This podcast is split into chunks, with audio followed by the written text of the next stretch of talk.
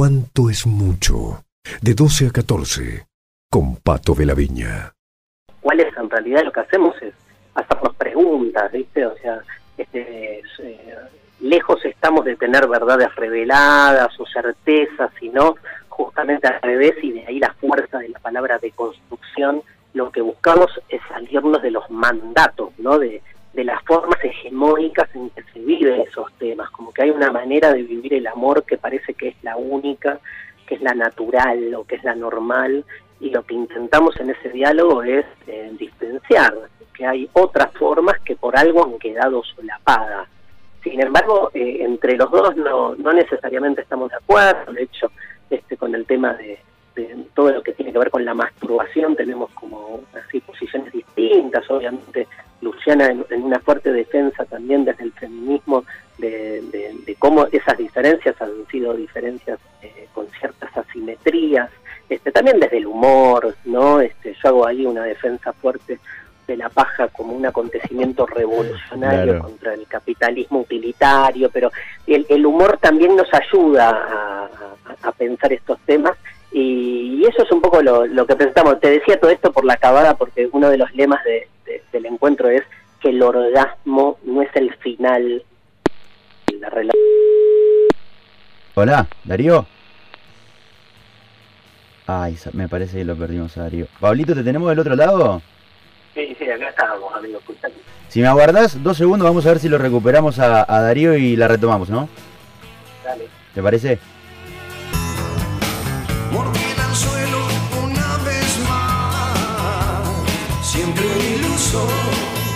Bueno, y como buenos chupamedias eh, ponemos los redondos porque sabemos que le gustan los redondos a Darío. hablabas, hablabas, un poco de, cómo presentan bueno, la masturbación, muchos temas relacionados al amor y que entiendo que también eh, los tratan mucho por el, tabú que esto conlleva socialmente. Totalmente. Lo que pasa que eh, en esta búsqueda de, la, de lo que llamamos la deconstrucción es como visualizar otras perspectivas. Por ejemplo, este, hay un, famoso libro de Foucault que se llama La voluntad de saber, que da origen a, su historia de la sexualidad, donde justamente dice, y, tomo lo que vos me preguntás, ¿no? Dice, eh, estamos acostumbrados a pensar que somos reprimidos sexuales, o sea que en nuestra cultura el sexo está reprimido. Y Foucault dice, no está reprimido, al revés, no hacemos otra cosa que hablar de sexo, pensar en sexo, vivir sexualmente la vida. El problema es de qué modo, no que esté reprimido, sino cómo se ha normalizado una sexualidad que creemos que es la única.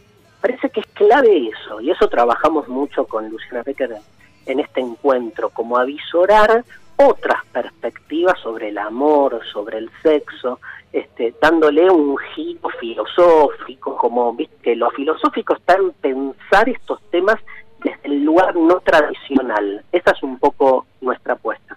Un poco eh, eh, de, lo que se trata de construirse, ¿no? Salir de la tradición, salir de lo establecido. Eh, y mucho de esto solemos hablar con, con, Pablo. No sé si lo tengo del otro lado, entenderá que las complicaciones en medio de los protocolos de trabajar cada uno desde un lugar distinto, por ahí lo pierdo. Bueno, parece que a Pablito no lo tenemos porque no se lo escucha. te sigo. Hola, Pato. Ahí está, ahí lo tenemos a Pablito. Pablo, te escucha Darío. Hola Darío, buenas tardes, muchas gracias por recibirnos. Por favor, Pablo, un placer. Bueno, te cuento que soy docente de filosofía, me desempeño aquí en, Santa Fe y con Pato titulamos esto Espacio Filosofía de Bolsillo. Eh, Pato siempre abre el espacio leyendo algo, eh, comentando algo, eh, te seguimos mucho, te respetamos mucho, la verdad tu labor nos conmueve. Y bueno, aprovechando que estás aquí, quisiera hacerte la siguiente pregunta, ¿no? Uno te lee... Gracias. Eh. No, por favor. Uno te lee, te escucha, eh, te estudia. Y mi pregunta, Darío, es, desde tu estilo, fiel a tu estilo de constructivo, ¿no? Un poco definiste qué es la deconstrucción. Y eh, ¿en, qué, ¿en qué aspecto sentís en el hoy que la Argentina se está deconstruyendo. Es decir, este, mm. ves que de alguna manera nos pensamos desde ese lugar, que nos falta. Este, ¿cómo, ¿Cómo estudias este tema?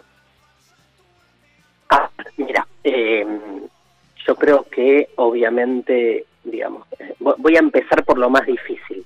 Me cuesta pensar a la Argentina, Pablo, como una totalidad hegemónica, así homogénea, en realidad.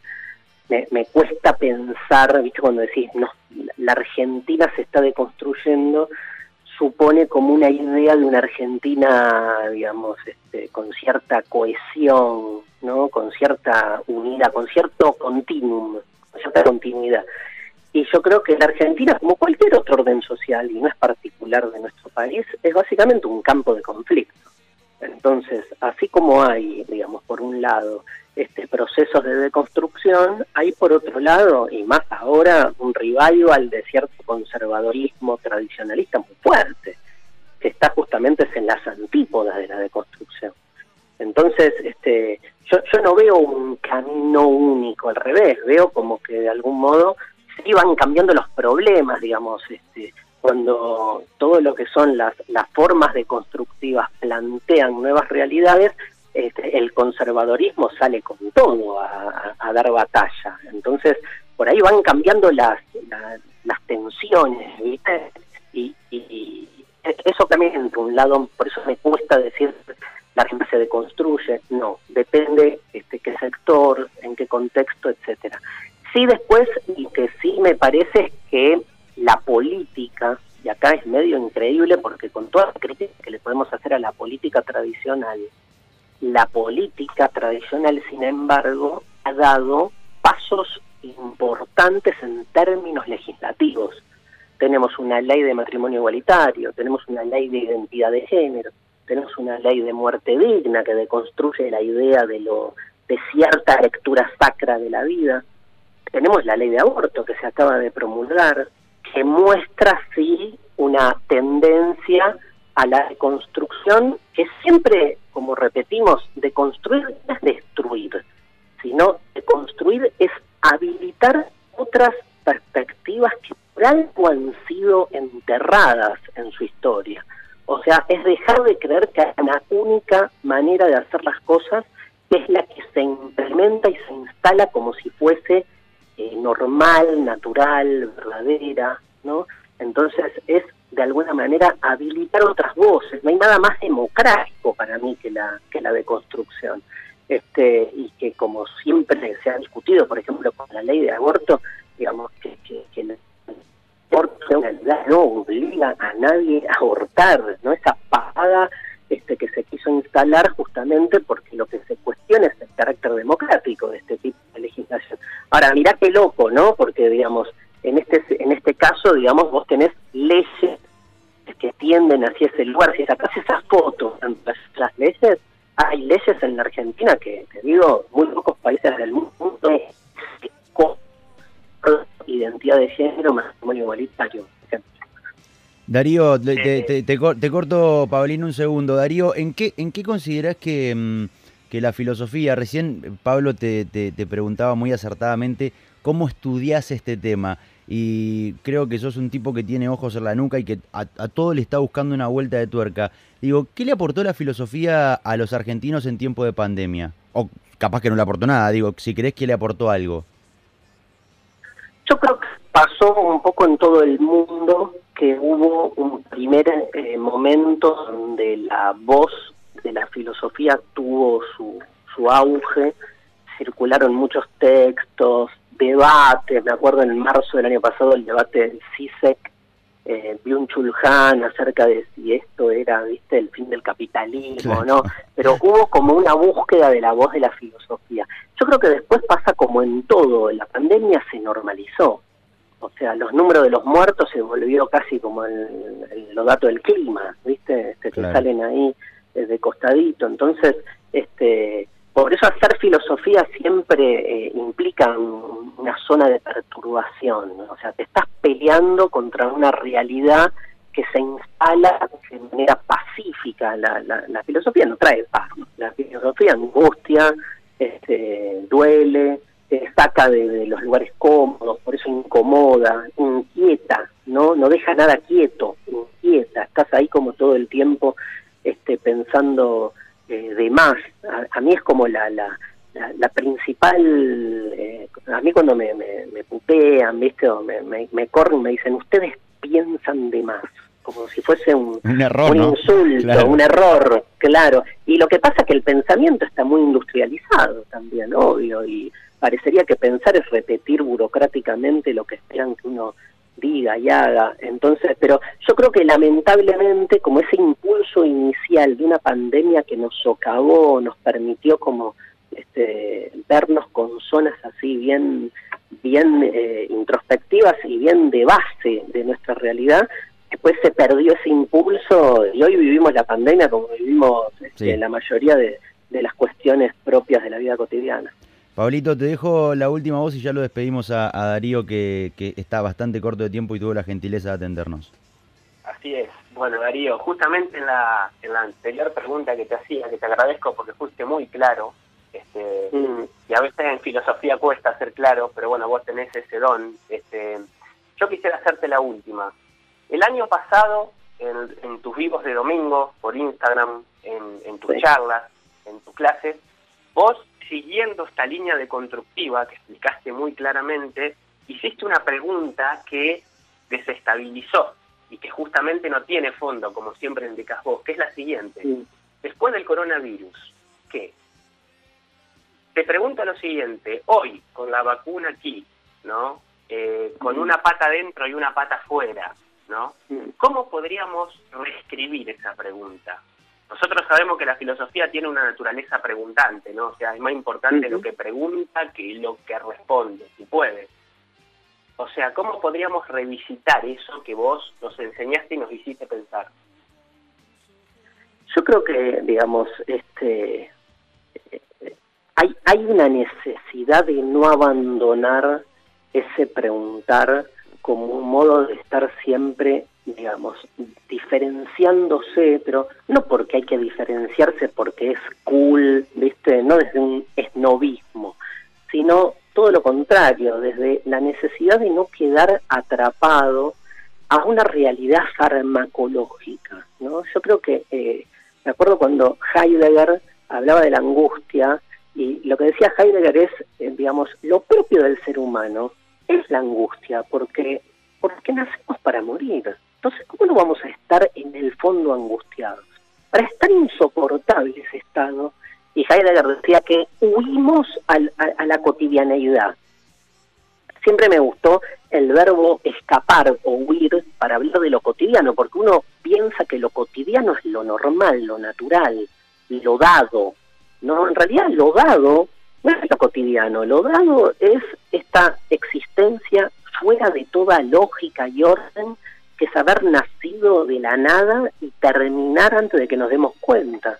Entonces, lo cotidiano nos aplaca, ¿viste? La, la, la cotidianeidad este, está mucho más cerca de una práctica farmacológica, de, de, de, calmarnos, de, de, no permitirnos pensar a fondo. Nadie está pensando a fondo porque estás inserto todo el tiempo en dispositivos que exigen de vos productividad, automatismo, rendimiento.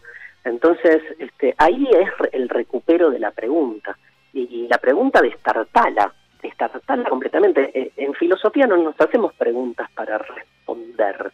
O sea, las preguntas no, no nos las hacemos para encontrar respuestas. Nos hacemos las preguntas para cuestionar las respuestas establecidas. Es al revés partimos de ese presupuesto, que es que vivimos una realidad con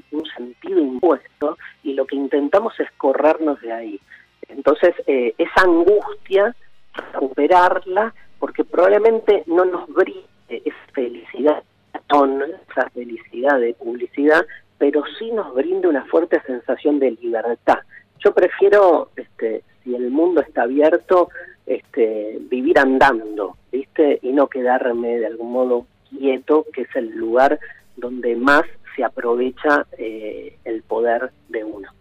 Darío, eh, excelente, ha sido un lujo tenerte este ratito, te robamos más tiempo del que prometimos, faltamos a nuestra palabra, te agradecemos y el próximo 12, 21 horas con Luciana ahí en Nogadel Campus, la de construcción del amor. ¿eh? Los espero. Gracias, eh, gracias Pablo, gracias, un gran abrazo. Abrazo grande, Darío. Ahí pasaba Darío River hablando en filosofía de bolsillo un poco conmigo, un poco con Petroni. ¿Petroni está vivo usted del otro lado? Ah, qué lujazo, amigo. qué ¿Sobrevivió? lujazo.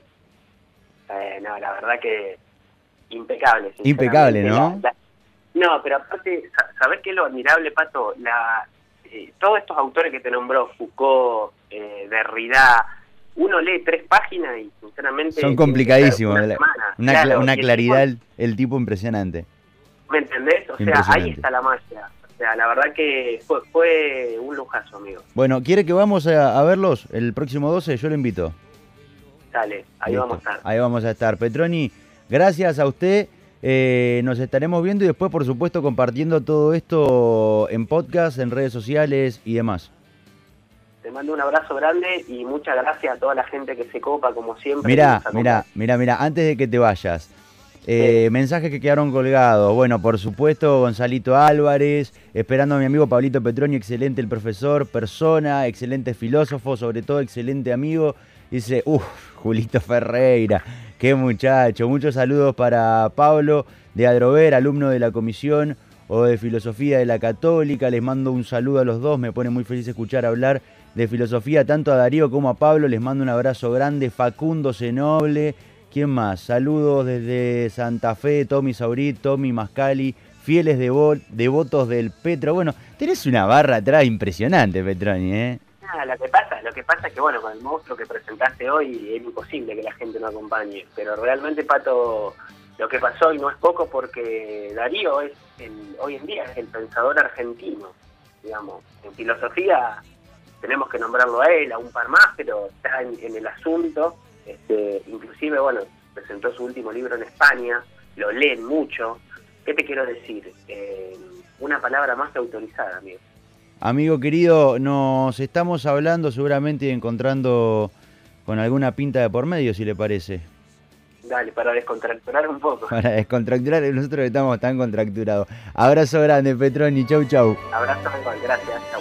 El reconocido filósofo griego Heráclito escribió, Los perros ladran lo que no conocen.